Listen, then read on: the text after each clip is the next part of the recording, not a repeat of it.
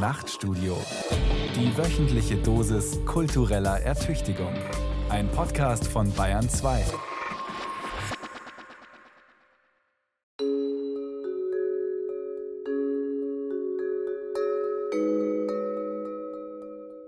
Wir haben hier demnächst auch einen Welcome-Service auch wenn man Arbeit sucht, was auch immer. Also wir haben ein großes äh, Angebot auch an Sprechstunden, Pflegedemenzbereich, Freiwilligendienst. Also da kommt man an Informationen und ins Gespräch.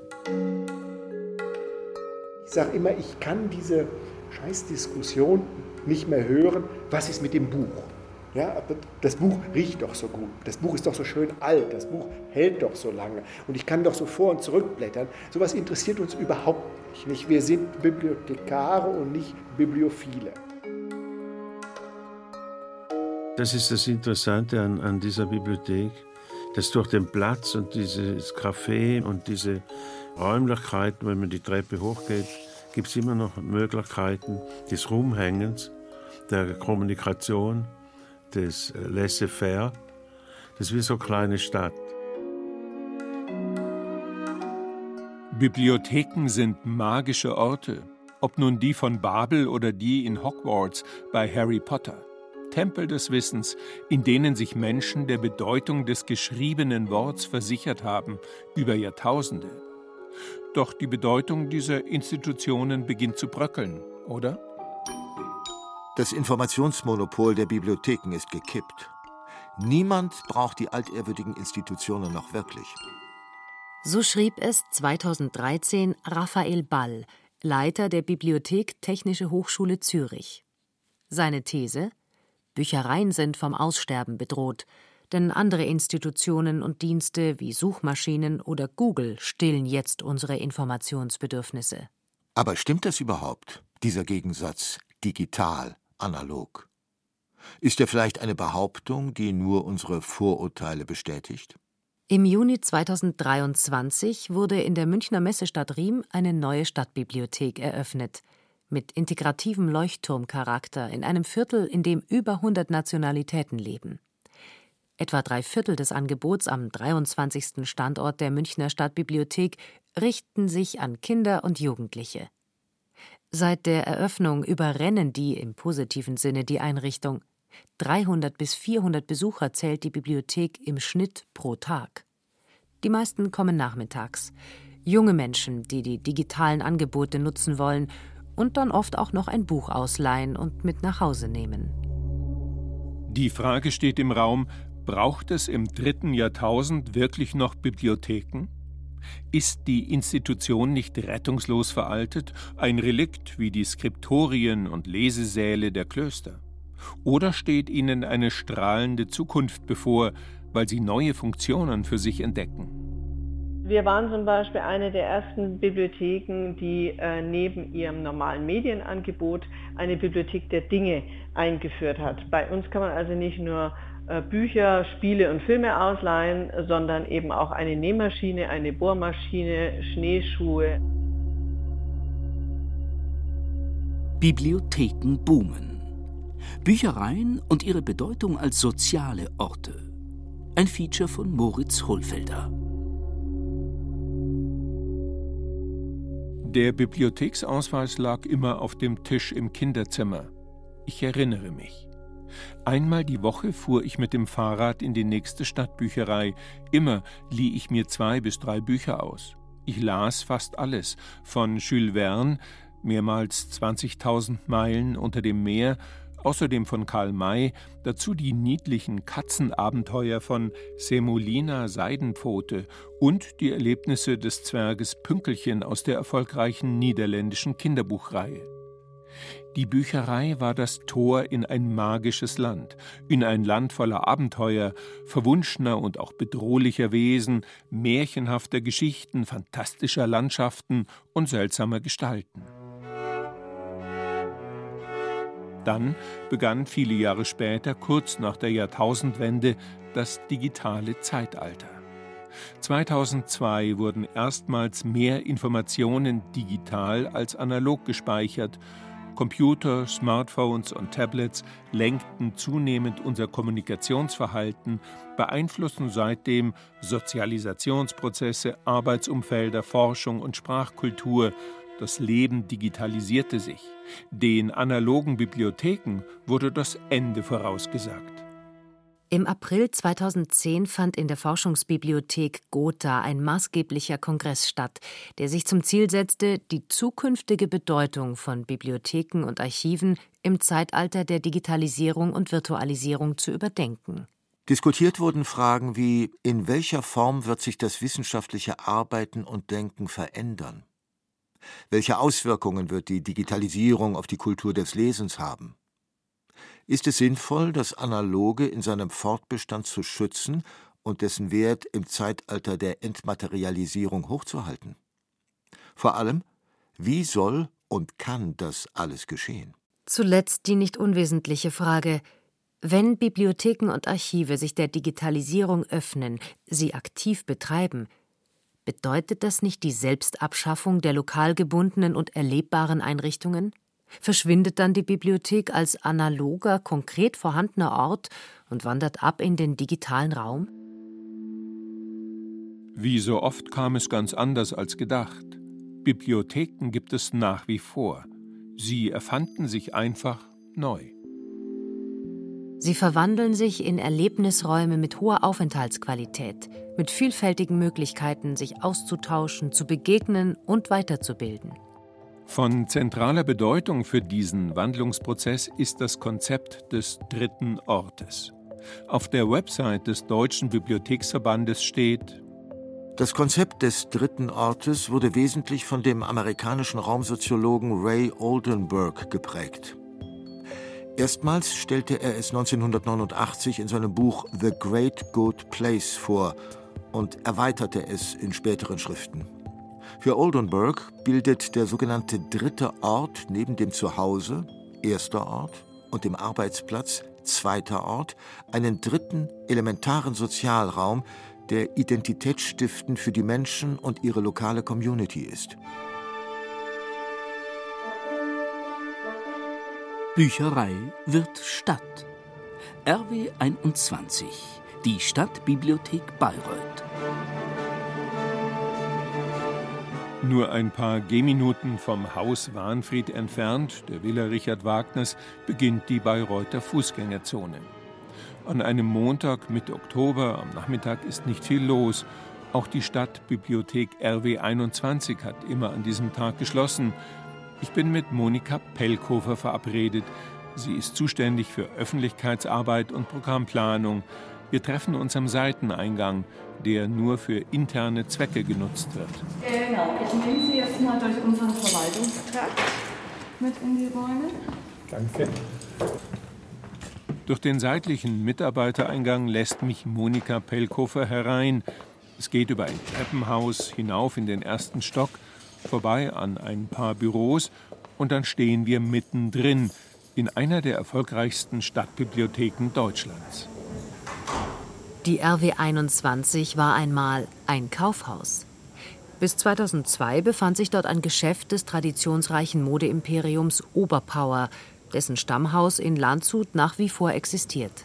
In Bayreuth galt das Geschäft als nicht mehr profitabel und wurde geschlossen. Sechs Jahre später kaufte die Stadt das Gebäude. 2010 begann der Umbau.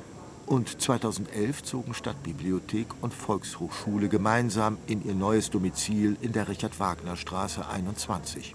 Eine Bücherei mit Rolltreppen, mit einem großzügigen Foyer, mit Dachgarten und Veranstaltungssaal als Blackbox, mit Filmstühlen für DVD-Sichtungen und einer Robotikabteilung, mit Laptop-Lounge und Virtual Reality-Bereich. Beim Bibliothekenindex, einem bundesweiten Leistungsvergleich, erhält die RW 21 stets Bestnoten. Was den Besuch betrifft, liegt das Haus oft auf dem Spitzenplatz. Teilweise kommen bis zu 150 Besucher. Stündlich. Ja, wir haben, wenn man hier nach oben schaut, eigentlich sieht man das schon ganz schön, den kompletten Durchbruch bis nach oben. Ist architektonisch natürlich was ganz Besonderes für Bibliotheken, kennt man nur aus den ganz großen Häusern, die natürlich richtig mit Architektur und mit Raum und mit Quadratmeterzahl ja, Power machen können. Wir haben hier rund 4000 Quadratmeter auf vier Stockwerken. Das ist auch äh, ein barrierefreies Haus. Man sieht es überall. Also eine Möglichkeit auch äh, hier der Niedrigschwelligkeit, der Zugänglichkeit, ähm, dass wir hier auch wirklich für die BayreutherInnen ein großes Angebot bieten und ja, wir haben auch äh, oben das Lesecafé 21. Das ist ein inklusives Projekt. Da arbeiten Menschen mit Einschränkungen, die die Möglichkeit haben, hier auch vor Ort im Beruf zu arbeiten. Also wir sind eigentlich so ein bisschen das Schatzkästchen von Bayreuth, architektonisch und auch von dem Angebot, das wir hier haben. Bibliothek als dritter Ort eh ein ganz, ganz großer Begriff, der immer mehr in den Mittelpunkt rückt, auch von vielen Häusern. Das heißt, das große Angebot erstreckt sich nicht nur auf die Medienvielfalt. Also wir haben hier einen Medienbestand von ca. 135.000 ganz neue Abteilung, die Leihinstrumente. Das ist jetzt nur ein kleiner Auszug. Äh, da haben wir ganz verschiedene Instrumente. Man sieht hier eine kurze Auswahl, also Bibliothek der Dinge. Äh, wir können hier wirklich von der Gitarre, Ukulele bis zu ja, Percussion-Instrumenten, Spring Drum, Regenmacher, Bongos. Also man kann sich hier auch mal ausprobieren. Die kann man Und ausleihen. Wie lange kann man die dann leihen?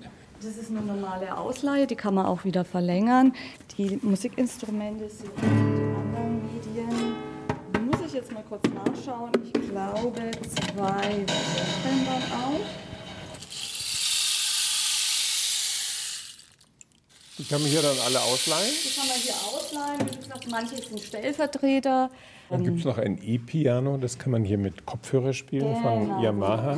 Genau, das ist wunderbar. Da hat man auch eine Gruppe junger Musiker oft hier, die dann auch so ein bisschen Videos gedreht haben. Also solange hier keiner ist im Untergeschoss, auch mal möglich laut zu spielen, das freut dann immer unsere Mitarbeiter. Oh, Ukulele spielen wollte ich schon immer lernen.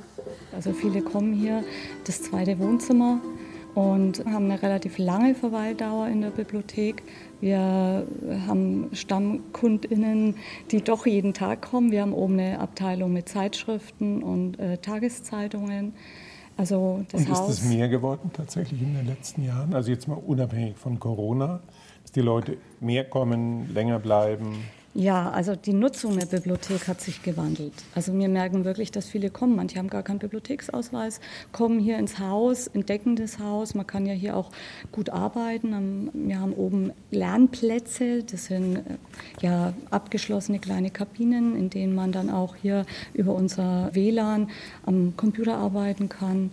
Wir haben hier Nachhilfeplätze, also immer wieder kommen Schüler, die anderen Nachhilfe geben, hier im Raum sitzen und lernen, sich austauschen. Wir haben auch einen Kreativraum, in dem dann Workshops stattfinden. Wie viele Mitarbeiter haben Sie denn? Also das Äh, klingt ja so, als wäre das eine Bücherei mit, ich schätze mal so 50 Mitarbeitern. Wir sind 23. Davon sind aber äh, Auszubildende zwei im Moment da. Und wir haben auch immer zwei Freiwillige, die ein äh, freiwilliges soziales Jahr im Bereich Kultur machen. Das ist ein Angebot, das muss ich nicht verstecken hier. Und wie viele Nutzer haben Sie dann so pro Woche im Schnitt Also wir oder pro Tag? Also es kommen im Schnitt, in letzter Zeit waren es wesentlich mehr, aber sagen wir 1500 ins Haus. Pro Tag. Und pro Tag, genau. Und sind jetzt schon im Jahr 23 bei 27.000 Besuchern mehr als im Vorjahreszeitraum. Also das ist schon beachtlich und wir hoffen alle, dass das auch so bleibt. Das zweite Wohnzimmer. Ein Ort, an dem Leben und Lernen eins werden. Eine Wirklichkeit gewordene Utopie? Oder doch nur geschickte Selbstvermarktung? Zugegeben, der Raumsoziologe Ray Oldenburg hat sich in seinem Buch The Great Good Place nicht substanziell mit öffentlichen Bibliotheken beschäftigt. Dennoch werden seine Ideen und Vorschläge seit der Jahrtausendwende in der internationalen Bibliothekenwelt intensiv diskutiert. Zunächst im englischsprachigen und skandinavischen Raum, dann ab den 2010er Jahren auch in Deutschland. Dabei werden die Bedeutung und Ausgestaltung des dritten Ortes unterschiedlich interpretiert. Es geht nicht allein darum, jetzt statt Büchern auch Objekte zu verleihen oder sich virtuellen Welten zu öffnen, sondern einen Raum zu schaffen. Zum Lernen, Schmökern, Spielen, aber auch schlicht um Gemeinschaft zu leben. Auf der Website des Deutschen Bibliotheksverbandes steht, Gemeinsam ist den verschiedenen Interpretationen des dritten Ortes ein Abschied vom traditionellen Fokus auf das Verleihen von Büchern hin zu einer stärkeren Orientierung an den Bedürfnissen der Menschen, die eine konkrete Bibliothek nutzen. In diesem Zuge werden Bücher, CD- und DVD-Regale in der Regel deutlich reduziert zugunsten von gemütlichen Sitzgelegenheiten und Raum für die Besucherinnen und ihre verschiedensten Aktivitäten. Die Bibliothek als dritter Ort versteht sich als wichtiger und barrierefrei frequentierter Knotenpunkt einer städtischen oder ländlichen Gesellschaft, als ein Ort des Lernens und der Inspiration, als ein Raum sozialer, kultureller und digitaler Teilhabe. Wie etwa die RW 21 in Bayreuth, die Bibliothek mit den Rolltreppen. Sie sprachen vorhin vom dritten Ort. Genau. Was macht den dritten Ort so besonders? Also Bibliotheken kommt ja immer mehr eine Aufgabe oder ist schon immer diese Aufgabe zuteil. Und jetzt in den jetzigen Tagen wird es ja immer wichtiger, dass wir hier auch an Informationen kommen. Und wieso wird es wichtiger? Also die Aufgabe zu informieren oder die Möglichkeit des Bereitstellens ist noch wichtiger geworden, finde ich, in den heutigen Tagen. Der Möglichkeit, hier für sich einfach auch gewisse Bereiche zu entdecken, das wird eigentlich schon. Mhm. Also ich finde einfach, die Meinungsfreiheit, alles ist so in den Vordergrund gerückt, dass wir das hier als Bibliothek auch mit unserem Angebot unterstützen. Also die gesellschaftliche Aufgabe so ist aus. größer geworden. Das empfinde ich zumindest so. Und ich denke, Bibliotheken kommen da schon eine große Aufgabe auch mit zu. Die RW 21 in Bayreuth. Auch wenn ich bei meinem Besuch keinen Publikumsverkehr erleben konnte, machen Architektur und Einrichtung deutlich, dieser Ort ist eine Einladung. Es geht nicht vordergründig darum, Bücher zu finden oder zu entleihen, es geht darum, die Bibliothek als Teil des Stadtraums zu verstehen, als Angebot zu verweilen, sich Informationen zu besorgen, zu sitzen, zu schauen, sich zu unterhalten, angesichts von durchkommerzialisierten Innenstädten ein geradezu utopischer Ort.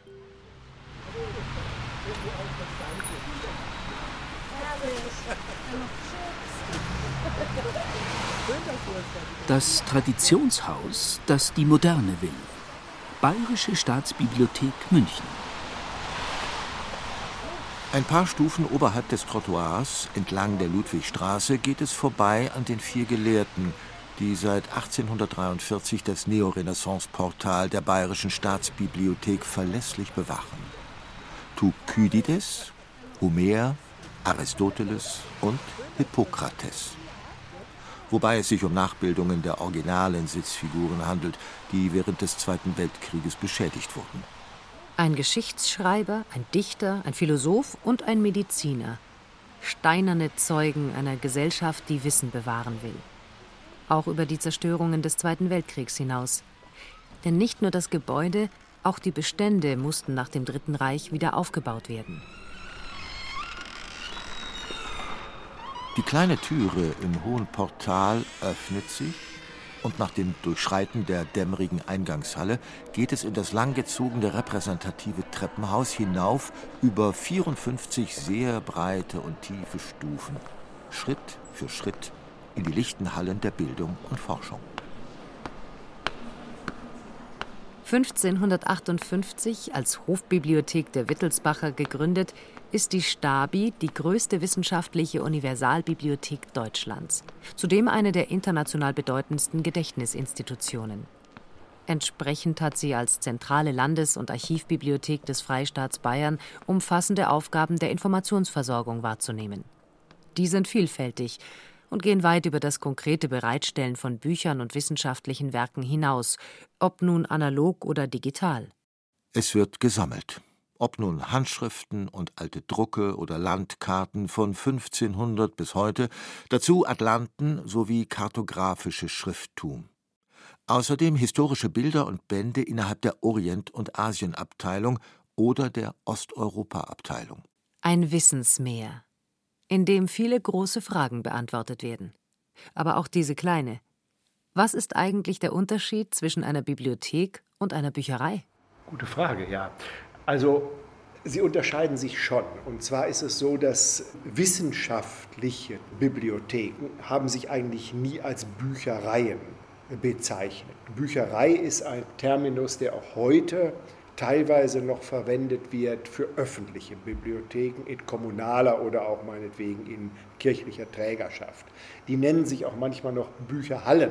Nicht? Aber wir kennen diese Terminologie nicht. Und generell besteht natürlich ein großer Trend zu sagen, wir wollen eigentlich überhaupt nicht mehr primär mit dem Buch assoziiert werden oder nur noch unter anderem. Viele wollen nicht mehr Bibliothek heißen. Nur die große Frage, was bin ich dann? Bin ich ein Lernzentrum, ein Informationszentrum, ein Kultur- und Aufenthaltsraum für Studierende und wer sich da sonst noch rumtreibt? Die Frage ist nicht so ganz einfach zu beantworten. Nicht, wogegen wir als eine der größten Bibliotheken Europas uns selbstverständlich weiterhin als Bibliothek verstehen, nur eben auch immer mit dem Zusatz, den ich auch sehr gerne verwende, dass wir sagen, als Gedächtnisinstitution, nicht als Einrichtung, die Verantwortung trägt für das schriftliche Kulturerbe vom Tag 1 bis in die Gegenwart. Klaus Zainova, Generaldirektor der Bayerischen Staatsbibliothek. Ich sitze mit ihm in seinem weitläufigen Büro, ein hoher Raum, wegen des Denkmalschutzes nicht klimatisiert. Moderner weißer Schreibtisch vor der Wand ganz hinten, darüber ein groß aufgeblasener Polaroid-Abzug der Fotokünstlerin Stephanie Schneider. Zu sehen sind aus der Serie Palm Trees die hohen Palmen, wie sie längs der Straßen von Los Angeles stehen. Aber nicht nur dort. Miami Vice Feeling, sagt Zainova schmunzelnd. Aber Zainova ist nicht für coole Sportwagen, Armani-Sakkos und lockere Sprüche zuständig, sondern für 900 Mitarbeiterinnen und Mitarbeiter sowie für rund 35 Millionen Medien. Der Buchbestand liegt bei 11 Millionen Bänden. Der jährliche Zuwachs beläuft sich auf 130.000 Bücher. Dazu kommen 57.000 laufende Zeitschriften in elektronischer und gedruckter Form sowie 138.000 Handschriften. Nein, ein Bibliothekar im klassischen Sinne ist er nicht. Eben kein stiller Bücherwurm, sondern jemand, der klare Ansagen macht. Wir sind Bibliothekare und nicht Bibliophile. Das heißt, wir sammeln und stellen auch Ihnen zur Verfügung völlig medienagnostisch. Uns ist es egal, ob das als Pergament, als Papyrus, als Papier oder als Petabyte rüberkommt. Das interessiert uns überhaupt nicht. Und insofern ist diese ganze Diskussion, ja, schätzen Sie denn noch den Wert des Buches hoch? Also da laufe ich immer weg. Das ist total weg für uns. Es wird uns natürlich durch Externe, wenn sie reinkommen, sehen die heiligen Hallen, nicht? dann fragen sie mal, wo sind denn die alten Bücher? Nicht? Aber das ist für uns, also diese Diskussion, die ist für uns vorbei. Und gerade weil sie für uns vorbei ist, ist es für uns ganz wichtig, auch sagen zu können, redet nicht immer gegen das Buch. Solange wie es das noch gibt, kaufen wir weiter Bücher. Wenn es die irgendwann mal nicht mehr gibt, tun wir das nicht mehr. Punkt. Ganz easy. Mit Zainova, dem leidenschaftlichen Gamer und Spezialisten für Cyberwelten, kann man sich stundenlang über Digitalisierung und moderne Logistik unterhalten. Die hat er seit seinem Amtsantritt ständig im Fokus. Die größte Anzahl der rund 11 Millionen Bücher ist nicht mehr in dem Blankziegelbau der Staatsbibliothek an der Ludwigstraße untergebracht. Nein, dort befinden sich nur noch um die 40 Prozent. Für den großen Rest gibt es im Münchner Speckgürtel verschiedene Depots, etwa das Euromac im Industriepark, das Speichermagazin in Neufahren. Das haben wir relativ neu angemietet. Das hat die Größe von zwei Fußballfeldern und gibt uns also Spielraum noch bis ins Jahr 2035. Das ist ein Segen. Und da sind Garching 1 und Garching 2. Und da steht der ganze Rest dann drin. Und vorgesehen war ursprünglich ein Garching 3 zu bauen. Und da sind wir aber in diese klassische Preisspirale reingeraten, dass alles immer teurer wird durch die Baupreisindizes hier am Standort. Und die Staatsregierung sagt, ihr müsst das wieder runtersparen. Und da kommen sie auf Null. Eine Parallelwelt der Bücher, ein versteckter Mikrokosmos, in dem, einem Ameisenbau gleich, viel bewegt wird, hin und her, zwischen den Außenstandorten und der Münchner Ludwigstraße. Fort und zurück. Vier verschiedene Lagerorte, 330 Kilometer Regale, hunderte Bücherwagen, zwei LKWs und immer noch viele flinke Hände. Also wir schieben im Prinzip immer die Sachen hin und her. Also pro Jahr, ich ich habe mir das auch mal ausrechnen lassen, werden hier, glaube ich, ungefähr 400.000 Bücher bewegt, ohne dass sie jetzt ausgeliehen werden. Das kommt natürlich noch hinzu. Und das führt auch dazu, wenn Sie hier ins Haus gehen und haben die Vorstellung einer kommunalen Bibliothek, wo Sie reingehen und haben die Sachen am Standort und nehmen sie mit. Das geht hier nicht. nicht? Also Sie bestellen die, Sie haben die Garantie, dass die in zwei Tagen da sind. Jeden Tag fahren zweimal zwei große blaue LKWs, wo auch BSB draufsteht, die fahren rund. Nicht Euromarkt, Neufahren, Garching und holen die Sachen hierher, sodass sie sie dann auch endlich in die Finger kriegen. So sieht das aus, ja. Im allgemeinen Lesesaal der Staatsbibliothek ist der ungeheure logistische Aufwand, der dahinter betrieben wird, nicht zu erahnen. Stille, Reglosigkeit, konzentrierte Arbeitsatmosphäre. Man hört jeden Stuhl, der bewegt wird. Hier ein Räuspern, dort das Klackern einer Computertastatur. 80.000 Bände im Freihandbestand. Die 520 Sitzplätze sind alle belegt. Der Lesesaal befindet sich im modernen Erweiterungsbau, Mitte der 1960er Jahre entworfen und gebaut von der Architektengemeinschaft Hans Döllgast, Sepp Ruf und Helmut Kirsten. Im rechten Winkel angedockt an die südöstliche Hinterseite des Hauptgebäudes. 59 Meter lang, 42 Meter breit, 22 Meter hoch. Drei Etagen, Stahl- und Glasfassade. Hineinragend in den kleinen Park des Institut Français in der Kaulbachstraße. Ein Blick ins Grüne. Schön, aber eben ein Lesesaal. Kein dritter Ort. Klar, Gebäude, die aus früheren Zeiten stammen, können aktuelle Bedürfnisse architektonisch nicht unbedingt befriedigen. Also gab und gibt es in der Stabi Versuche, Social Areas zu schaffen, dort, wo bisher keine waren. Vor dem Lesesaal winden sich Sofabänke um Säulen und im Obergeschoss gibt es einen Plaza genannten Bereich. Dort stehen den Nutzerinnen und Nutzern der Staatsbibliothek auf 400 Quadratmetern unterschiedliche Aufenthalts- und Arbeitsmöglichkeiten zur Verfügung. Es gibt Sitzgruppen zum Lesen, aber auch Zweiersofas, die an Strandkörbe erinnern, mit einem aufgesetzten Dach, das für Gespräche Intimität generiert.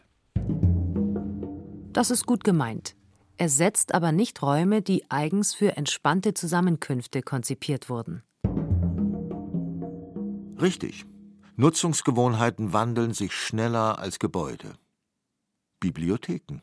Früher eher individueller Rückzugsort, inzwischen ein Platz für Begegnung und Austausch. Ein verlockender Zwischenraum. Von den einen als fast privat empfunden, von anderen als gesellschaftlich offen definiert. Die Bayerische Staatsbibliothek möchte sich diesen Veränderungen nicht verschließen, erklärt mir Dorothea Sommer, die Stellvertreterin des Generaldirektors und zuständig unter anderem für die baulichen Aufgaben. Also es braucht auch nach wie vor halt in, in einer Stadtgesellschaft Orte, wo man eben auch ja, Medien konsultieren kann. Also das ist, glaube ich, nach wie vor der Fall. Und ja, die Situation, dass wir halt jetzt auch versuchen, mehr Plätze anzubieten, die, sagen wir mal, auch also Lounge-Charakter haben und so weiter. Das ist, glaube ich, eine Entwicklung, die sehr aus dem öffentlichen Bibliothekswesen rübergekommen ist zu den wissenschaftlichen Bibliotheken und die dann aufgegriffen wurde. Ja, und insofern gleicht sich das auch so ein bisschen an, die Bibliothek.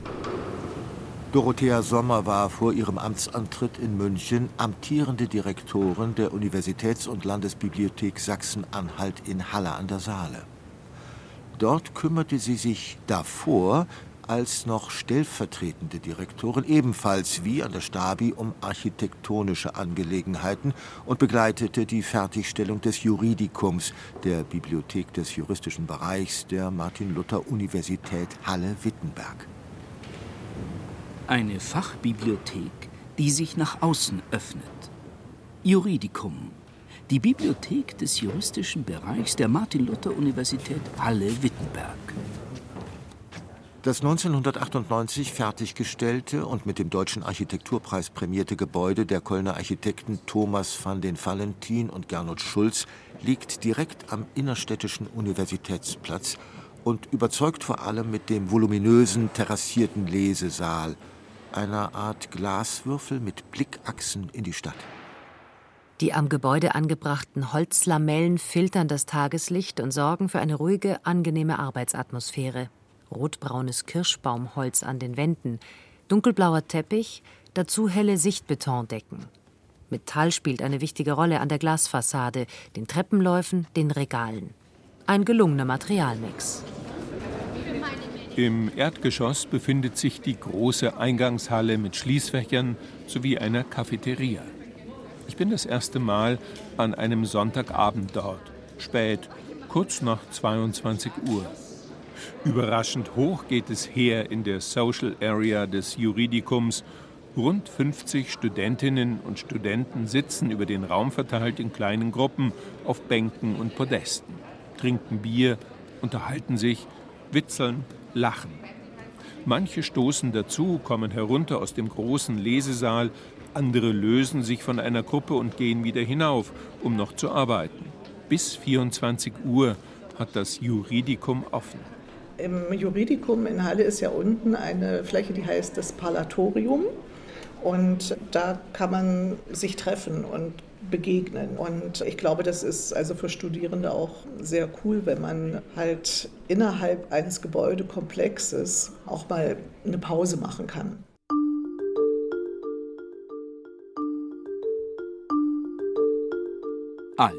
Und neu.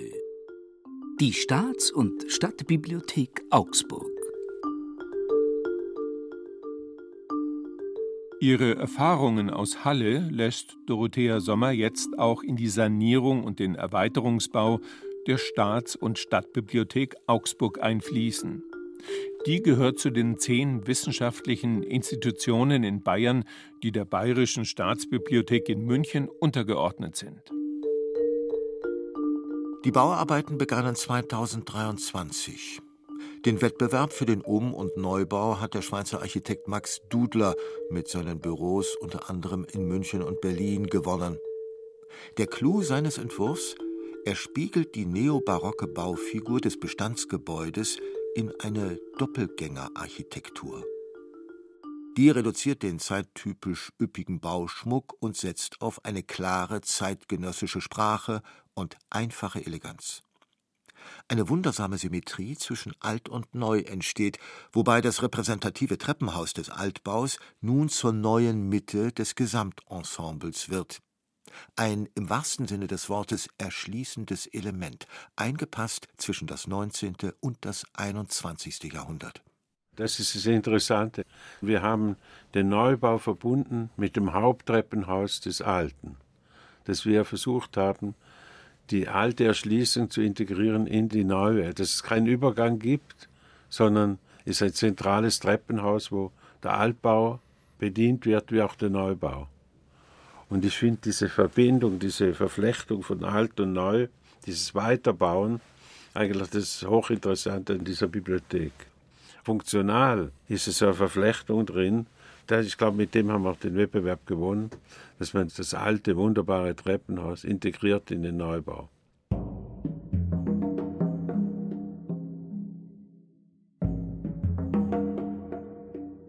Und dadurch ist es eben auch möglich, dass jetzt bestimmte Funktionsbereiche neu innerhalb des Gebäudes dann auch arrondiert werden. Und vor allem war auch wichtig, dass man jetzt einen barrierefreien Eingang in das Gebäude ja mit dem Neubau auch erhält.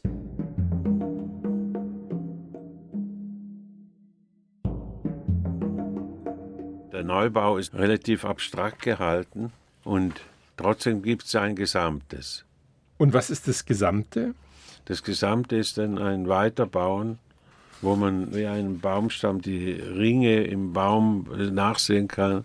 Man sieht, dass ein Bau aus dem 19. Jahrhundert ergänzt, weitergebaut mit einem Neubau aus dem 21. Jahrhundert.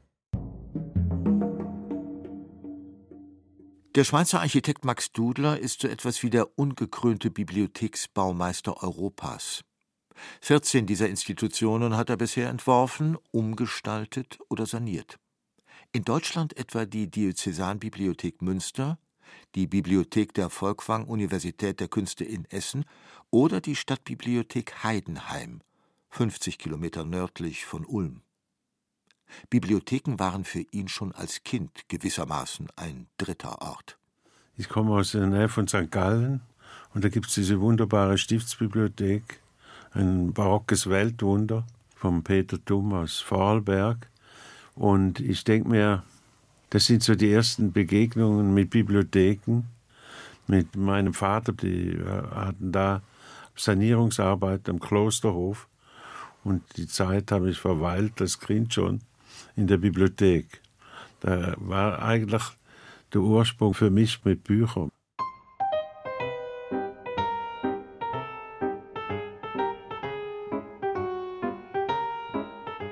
Kathedrale der Bücher. Jakob und Wilhelm Grimm Zentrum der Humboldt-Universität zu Berlin.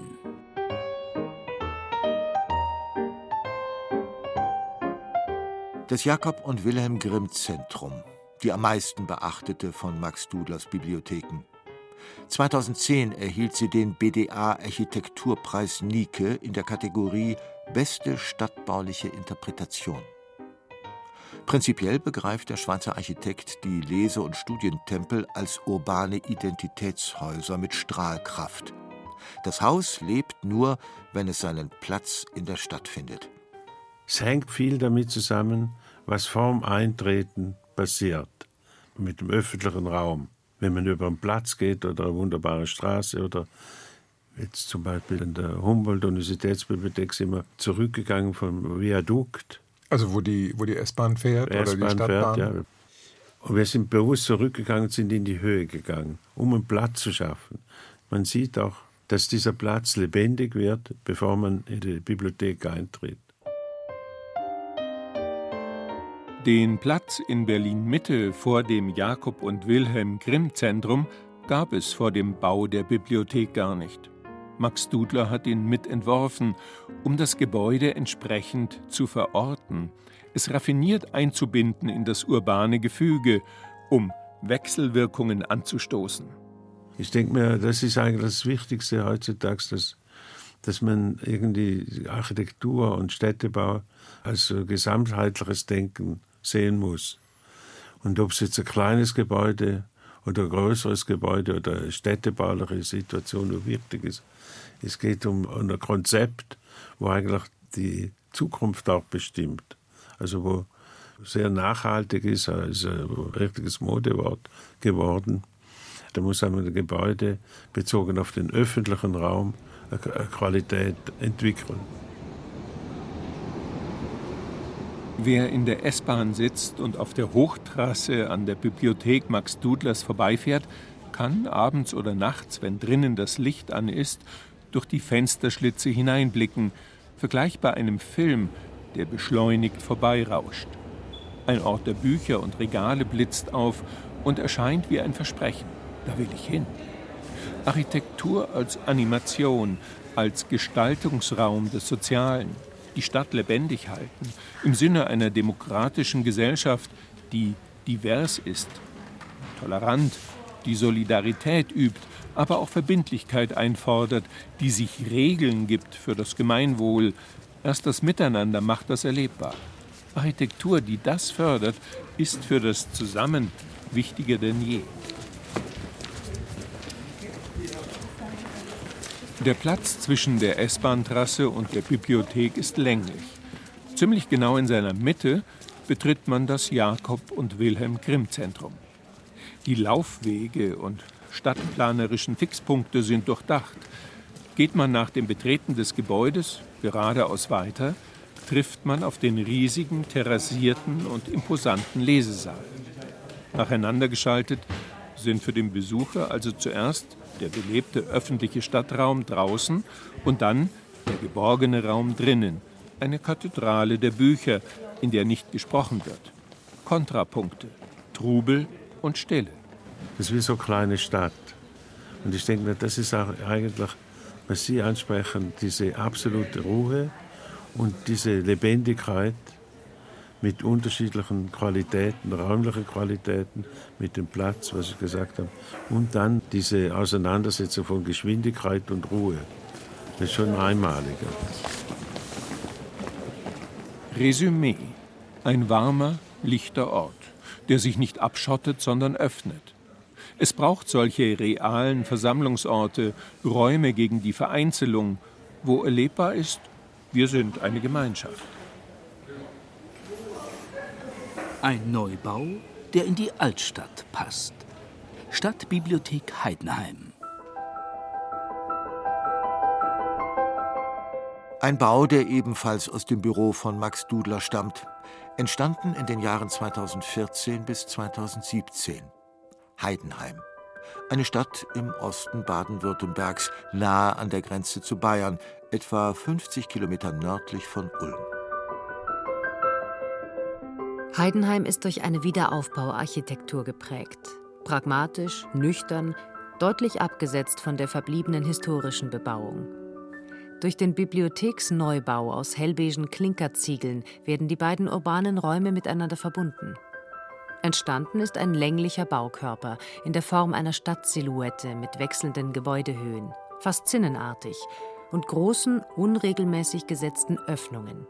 Schaufenstern, die Blicke ermöglichen und lenken. Von draußen nach drinnen, von drinnen nach draußen. Wie in Berlin beim Jakob und Wilhelm Grimm Zentrum ist durch die besondere Anordnung und Ausgestaltung des Gebäudes ein Platz entstanden, diesmal im Rücken der Bibliothek, der im Zusammenspiel mit der benachbarten Pauluskirche und dem alten Rathaus die urbane Struktur neu ordnet und belebt. Außen und Innen bedingen sich. Auch hier ist ein dritter Ort entstanden. Mit der Stadtbibliothek sind ein integratives Café, ein öffentlich zugängliches Medienzentrum, ein Veranstaltungssaal sowie das Stadtarchiv in das Gebäude eingezogen. Der Bibliotheksbereich erstreckt sich über das gesamte zweite Obergeschoss. Als Raumkontinuum bildet er nach oben die markante Silhouette des Gebäudes aus. Ein Rundgang mit Thomas Jentsch, dem Leiter der Stadtbibliothek Heidenheim. Also ich habe damals mein Praxissemester im Rahmen meines Studiums vor 25 Jahren in der alten Bibliothek gemacht. Und hat mir der damalige Leiter gesagt, Tom, wir sind hier bald raus und es wird umgezogen, es wird neu gebaut. Und nur 20 Jahre später war es dann schon soweit. Und es war natürlich leicht für dieses tolle Gebäude mit den Angeboten, die alte Bibliothek irgendwie auszustechen, weil sie eben einfach so viel bietet. Dann war es für manche halt eine Umgewöhnung. Und wir haben gerade vorhin über den Charakter des Gebäudes gesprochen. Das polarisiert natürlich auch. Manche fanden es von vornherein eher so, äh, ist ja nicht schön. Aber wenn die Leute dann auch mal hier drin waren, ähm, sind sie alle sehr froh eigentlich. Ich zeige noch den Raum da drüben. Hier haben wir alles DVDs, Computerspiele, Hörbücher und Musik. Für öffentliche Häuser wie Bibliotheken gestaltet das Büro von Max Dudler in der Regel die Innenarchitektur gleich mit. Etwa die weißen Stühle in Heidenheim, die verteilt stehen und dazu animieren, sich zu setzen. Den Ort auf sich wirken zu lassen, ihn zu studieren, Menschen zu beobachten. Was auffällt, in allen Bibliotheken Max Dudlers gibt es diese Blickachsen, die ein Gebäude über die gesamte Länge erlebbar machen. In Heidenheim kann man von der einen Längsseite bis zur anderen schauen, über eine Länge von 110 Metern.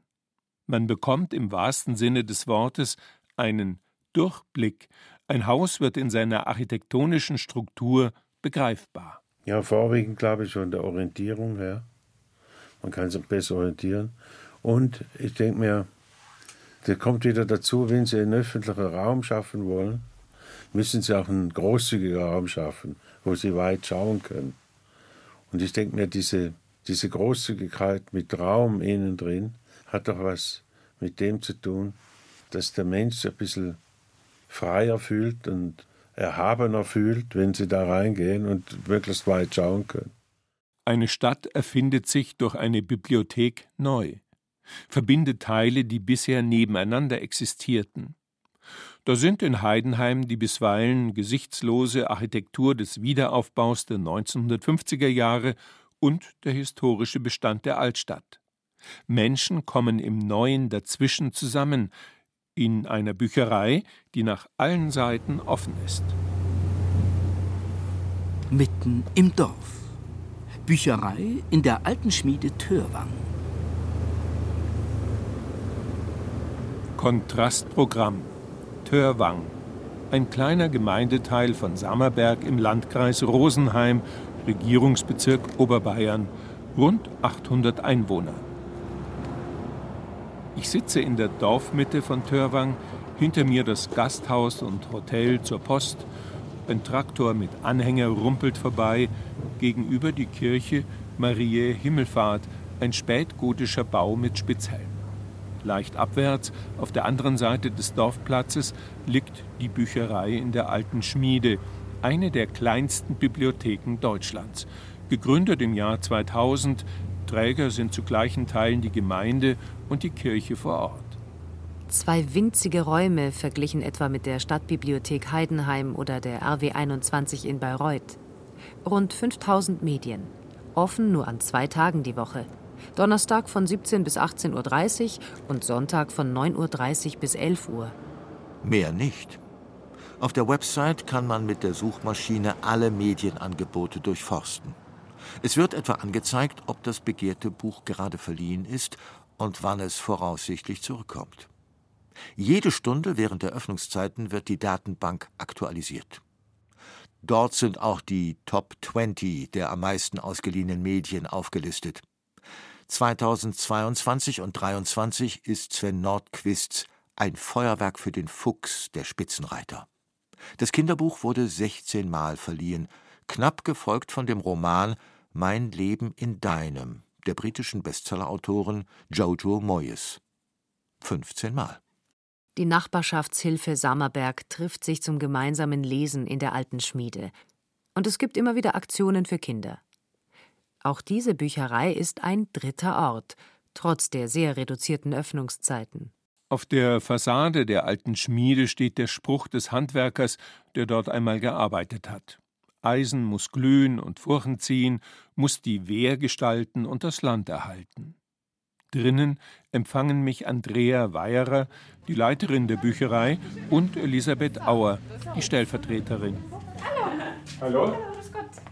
Jetzt stehen wir hier schon in der Bücherei. Mhm. Genau, stehen wir hier schon in der Bücherei. Wunderbar. Mittendrin in unserem Schatz. Ja. Kleinod. Nein, wie sagt man? Ja, Schatz.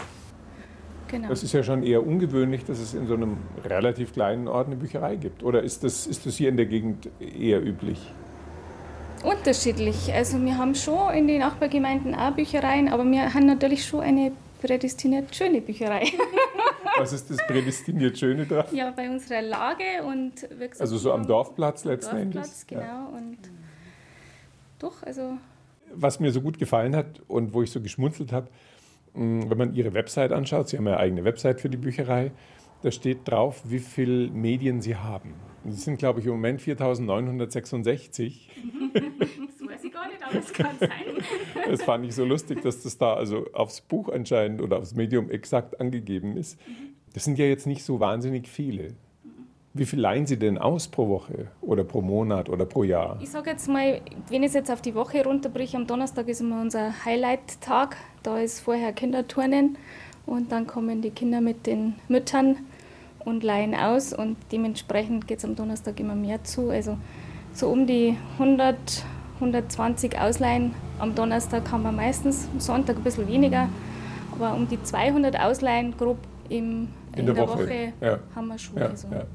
Und ist das mehr so für die Menschen, die hier in dem Ort, also in Törwang, leben oder ein bisschen auch Umgebung, oder ist das auch für Touristen? Also wie ist das? Mm, Ja, hauptsächlich natürlich für die Einwohner der Gemeinde. Also Sammerberg ist eine große Gemeinde, also flächengroß, nicht einwohnergroß. Wir haben um die knappe 3000 Einwohner und Also mehr Bücher als Einwohner. ja, genau, es könnte jeder können sich jeder fast ein, zwei Bücher ja, oder anderthalb Bücher ausleihen. Es sind wahrscheinlich Medien, genau. genau. Ja, so ganz allgemein gefragt, welche Bedeutung haben denn Bücher für Sie? Also man hat ja vor ein paar Jahren hat man gesagt, das mit den Büchern, das kannst du vergessen, das wird ja eh alles digital dann laufen, also über die Computer oder über die kleinen äh, Lesetablets und und und. Aber es geht offenbar weiter. Es geht meiner Meinung nach schon weiter, weil es ist was anderes, wenn ich ein Buch in der Hand habe, wie wenn ich nur ein Tablet in der Hand habe. Ist die Bücherei denn auch so etwas wie ein sozialer Treffpunkt? Also Sie haben vorhin mal vom Kinderturnen gesprochen. Wird das dann hier, also in den Räumen der Bücherei Nein. veranstaltet? Nein, wir haben eine große Turnhalle, also okay. das, das Kinderturnen okay, findet um schon in der Turnhalle. Ja, um die Ecke, aber bei uns am Sauerberg muss man meistens mit dem Auto fahren oder mit dem Radl, also man ist immer ja. irgendwie nicht zu Fuß unterwegs. Und dann verbindet man halt ja. die Bücherei mit dem Kinderturnen, weil dann hat man nur einen Weg ja. zu fahren. Aber die Leute treffen sich hier auch, oder? Ja. Wir sind hier eigentlich so ganz zufrieden, außer dass uns manchmal der Platz ein bisschen ausgeht. Bibliotheken können ein Dorf am Leben erhalten, wie ein Laden oder eine Busverbindung. Dazu braucht es Medien, mehr aber noch Menschen, die wissen, was eine Bibliothek bedeutet. Törwang hat beides. Aus Pilotprojekten weiß man, dass der Bedarf nach frei zugänglichen, nicht kommerziellen Orten weiter wächst. Es gibt fast 9000 öffentliche und wissenschaftliche Bibliotheken in Deutschland. 2022 zählten sie 132 Millionen Besucherinnen und Besucher. Also im Vergleich zehnmal so viele wie die erste Fußball-Bundesliga. Längst sind Bibliotheken nicht mehr nur Umschlagplätze für Bücher, sondern kulturell orientierte Sozialzentren mit Strahlwirkung für ganze Gemeinden und Städte.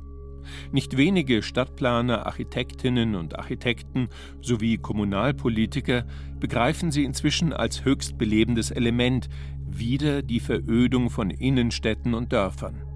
Bibliotheken. Sie erlauben einen niederschwelligen Zugang zu Information und Bildung, bieten einen offenen Raum für alle, mit teilweise langen Öffnungszeiten und speziellen Veranstaltungen auch für Minderheiten. Kurz, sie fördern wie keine andere Institution das Miteinander. Also, baut Bibliotheken, stattet sie gut aus, fördert sie und haltet sie offen. Alle, mit denen ich für diese Sendung gesprochen habe, finden, dass es noch viel mehr Bibliotheken geben sollte, in dieser speziellen Mischung aus Treffpunkt und einem für alle zugänglichen Rückzugsort.